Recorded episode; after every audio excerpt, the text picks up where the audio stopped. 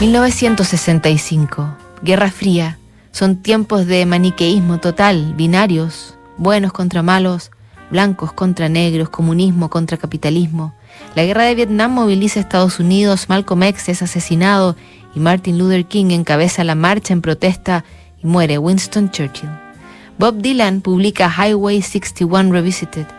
Elvis recibe a los Beatles en Graceland y ese mismo año los Fab Four reciben la Orden Miembro del Imperio Británico de la Reina Isabel II. El rito se convirtió en leyenda. Dicen que los de Liverpool fumaron marihuana en los baños de palacio, todo muy psicodélico.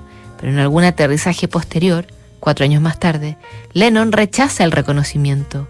Veinte años después, un fanático de los Beatles encontró en la funda de un disco que compró en una feria de artículos de segunda mano la carta en que el autor de Imagine renuncia a semejante honor nos enteramos de lo que John le dijo a la reina de Inglaterra.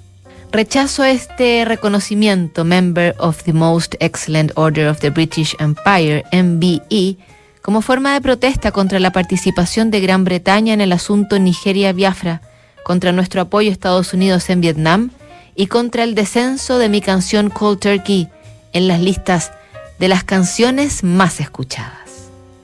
11 euros le costó a su dueño ese disco en que encontró el histórico mensaje. Unos 70 mil dicen que podría costar hoy, aunque algunos expertos creen que a pesar de pertenecer efectivamente a Lennon, puede tratarse de un borrador. Está sucio, la tinta está corrida y según explican con tanta flema británica, en ningún caso quisieras entregar a la reina una nota manchada. Ni siquiera si eres John Lennon, a quien recordamos especialmente, porque mañana conmemoramos un nuevo aniversario de su asesinato, como cada 8 de diciembre. El lunes tenemos más cartas notables en Duna.